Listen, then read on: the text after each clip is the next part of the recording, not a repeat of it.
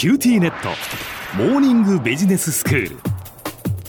今日の講師はグロービス経営大学院の芹沢宗一郎先生です。よろしくお願いいたします。よろしくお願いしますえー、今回は先生コンフリクトスタイルと自己成長というテーマでお話をしていただいています、まあ、全部で6回今日がその最後ですけれどもこの、まあ、コンフリクトスタイルコンフリクトっていうのはその対立とか衝突っていう意味ですけれどもここでいうそのコンフリクト、えー、人と人とがその関わっているその中で起きる懸念事項が同じではないという状況のことですよね。そんな時はどう対処したらいいのかというで、まあ、いろんなそのスタイルでの対処法があってどれもやはりそのメリットデメリットがあるわけですよね。でこれまで、えー、競争スタイルそれから妥協スタイル適用スタイル。で前回は回避というスタイル一見こうネガティブに聞こえる回避もやはりその時と場合によっては使った方がいいスタイルであるというお話でした。で今日が最後ですが5つあるスタイルのうちの最後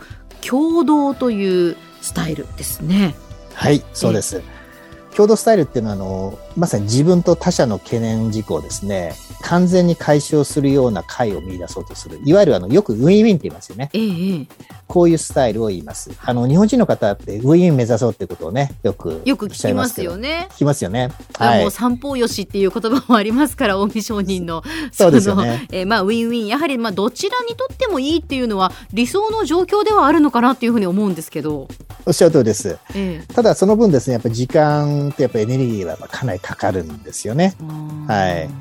えー、でも、あの、関係性を強化しながらですね、互いの提案より、よりこう、優れた解決策を、まあ、追求するものなんで、えー、まあ、そういう意味では、その1たす1をですね、2以上にしていくっていうですね、うん、これがやっぱり実現できたら、まあ、一番お互いハッピーですよね。そうです。お互いハッピーだと思います。はいあの、どういう場面でやっぱ使ったらいいかっていうところで、5つほどですね、はい、あの、代表的なシチュエーションをお勧めしたいんですけど、えー一つはですね、よくこう二律背反するものをね、こう同時追求して、あの、イノベーションを生み出したい時ってよくありますね。例えば、うん、高品質を実現しながらスピードも重視するとかですね。ああ、なるほど。あるいは、成果を出しながら人を育てるなんていうのも、よくこれは短期的にはトレードオフの関係になりがちだとよく言われるんですけど、うんうんはい、そういうまあ二律背反のことをですね、あえて同時追求して、よりこういいものを作り出していきたい。こういう時は一つですね。それから、もっとやっぱ広い視野でですね、えー、物事を考えて学びたいっていう時も、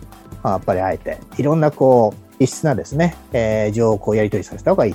ということになると思うんですね。それから、まあ今の点に関係しますけど、多様な視点からですね、よりこう完全な解をですね、望みたいとき。それからさらにですね、あの、物事を決定して終わりじゃないんで、決定した後それを実行しなきゃいけないので、そこまで考えたときですね、決定事項にメンバー全員のコミットメント。これがやっぱ必要な時。それから最後ですね、やっぱ人間関係の問題に取り組む時。うん、まあ、こんな時は、あやっぱウィンウィンですね、やっぱ目指すべきだというふうに言われています。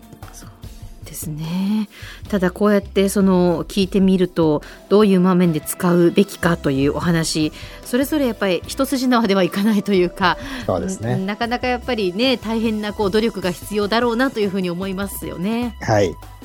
じゃあまさにそこの実際どう進めたらいいかっていうですね、うん、実行上のポイントについてまたお話をしたいと思います。はい、まずですね、双方がやっぱ達成できるポジティブなその結果をですね、お互いこう共有し合うってことがすごい大事ですよね。えー、で、その上で、それぞれのその立場による主張よりもですよ、お互いの懸念事項、心配ごとにその焦点を当てる。で、これがすぐポイントになります。で、そのためには、まあ当然ですね、自分自身の心配事、懸念事項は何なのかっていうのを明確にして、ええ、それはやっぱちゃんと相手に伝えること、これが必要ですし、はい、逆にね、相手のその懸念事項についても正しく理解する。ただ、これですね、どうしてもすぐですね、議論し始めると、打ち手の議論にすぐ行っちゃうんですよね。な、何の議論ですか、はい、打ち手、打ち手。打ち手うん。どうしたらいいかっていうね。どうしてもその結論を急いじゃうことがあるんですけど、はいはい、その前にやっぱり両者の懸念に事故が何なのかっていうことにやっぱり時間をかけるってことがすごい大事だと言われてます。はあ、早く結論を出そうとするのではなくて。そうです。どういうところがその心配なのかっていうのをきちんとやっぱりお互いこう、ね、すり合わせるというか出していくということですね。はい。はい、でその両者の懸念事項が明確になるまではですね、うん、その後のどうすべきかっていうこの議論は極力避けるっていうこれが一つポイントですね。なぜかっていうと、まあ、こう打ち手についてのその主張とか議論っていうのは、ここに入っちゃうと、お互いもう自分の言いたいことを言い合うって、こういうことになっちゃうんですよね。だそこに入る前に、懸念事項だけだったら、お互いの懸念事項を共有し合うだけですそこにはそんなにコンフリクトは生じないですよね。そうですね。はい。で、ここはポイントです。その上で、今度は打ち手の話ですね。どちらの懸念事項も解消できる方法っていうのは、どんな方法があるんだろうかっていう打ち手の議論をするということですね。はい。どちらも重要なんで、相手を仲間として一緒に考える。ウィーで考えると。で、そして最後に、可能性あるですね、打ち手、解決策が多数ですね、ピックアップされたらですね、えー、最後、両者に最も都合の良い一つを選ぶと。で、まあ、可能性あるその解決策っていうのは基本的に、えー、両者の懸念事項を解決できる、そういう選択肢になってるはずなんで、えー、ここで合意形成っていうのは比較的しやすいはずなんですよね。えー、ただですね、あの、あんまりちょっとオプションが少なすぎると、はい、双方ともどっかにこう越してしまう可能性があるので、なるべく複数のオプションをですね、展開させた方が、あの、フレキシブルにですね、お互い議論し、決めることができるかなというところ。実はですね、このプロセスを進めていく上で、やっぱり、ね、やっぱ難所がありますね。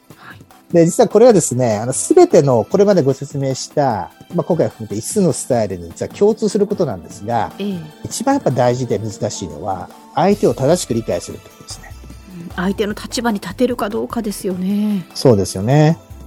それからもう一つですね、厄介なのは、人間っていうのは自分と異なるものをですね、どうしても拒絶するっていう、こういう傾向があると言われています。基本、一人一人みんな違うんだと。違っていいんだってことをですね、まず認めること。で、そのためには実は、まず自分自身を自分が受け入れられる。これがすごい大事で、ここが出発点になろうかなと思います。では先生、今日のまとめをお願いします。共同スタイルっていうのは、いわゆるウィンウィンですね。関係性を強化しながら互いの想定案より優れた解決策を追求するスタイルです。共同スタイルをですね、実現できるスキルを獲得することで、自分がより成長できるという観点から非常に大切ですね。特にその重要な課題に関してはですね、この共同スタイルを意識して相手に向き合う。これが必要かなというふうに思います。今日の講師はグロービス経営大学院の芹沢宗一郎先生でした。どうもありがとうございました。ありがとうございました。